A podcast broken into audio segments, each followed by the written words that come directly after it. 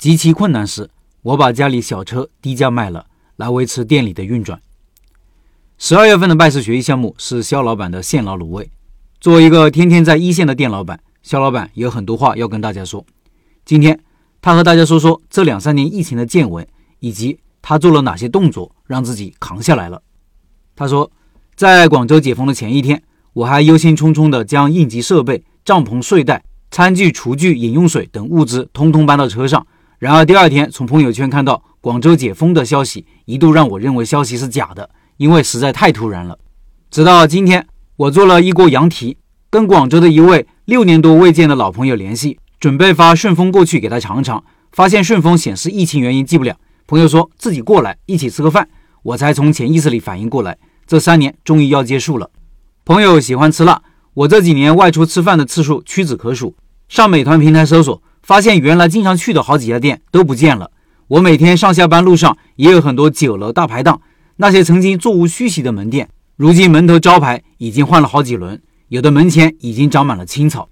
疫情之前，我有一家店在银行员工的公寓楼下，做的是五谷鱼粉和酸菜鱼。每天傍晚时分，下班的员工都会蜂拥而至，不消片刻就坐满了，每晚翻三到四次台。加上门口的卤菜摊子，光这个摊子每天就能卖一千多块钱。尽管高达一万二的铺租和每个月三四千的加价的水电，请了四个员工。倒也是有利可图。然而，二零二零年春节之后，受银行的整体降薪、加班等政策的影响，原来的六点、七点两个营业高峰段变得冷冷清清。即使我通过采购炒菜机器人降低人工成本，也推出了三十多款小炒等新菜品，进行一系列的努力。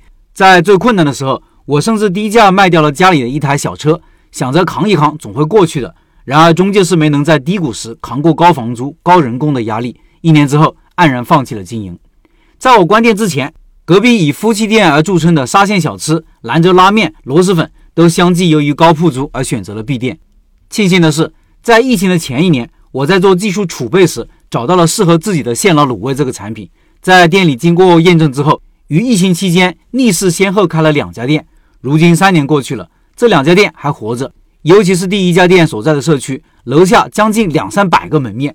这三年。我见证了周围同行餐饮店一波又一波前仆后继的开业和倒闭。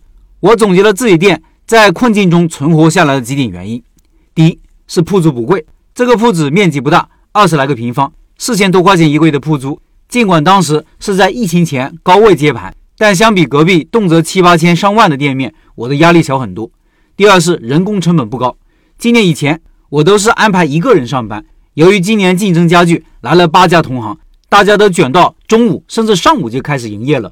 所以今年我们安排了一个半人工，上午开始卤货，中午开始售卖。而我之前的粉店至少需要三到四个人。第三是没有堂食，在疫情期间受到的影响小，每次稍微严重一点都是不准堂食。这样一来，我的生意反而比以前更好一些了。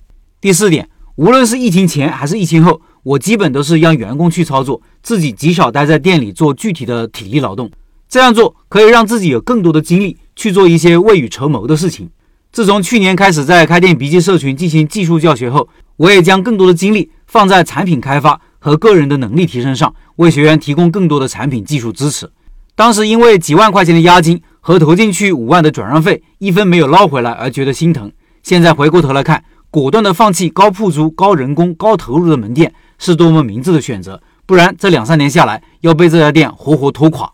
听到这里的各位朋友，你也在开店吗？这几年你也经历过同样的苦难和不堪吗？也留言说一说吧。如今全面解封在望，希望一年到两年之后，你再回过头来看看这里的文字，这些经历过的苦难早就不值一提了。谨以此文致敬每一位在困境中坚守的开店人。以上是肖老板的分享。十二月份的拜师学艺项目就是肖老板的现捞卤味，感兴趣老板扫码进入微信交流群和肖老板直接交流，音频下方有二维码。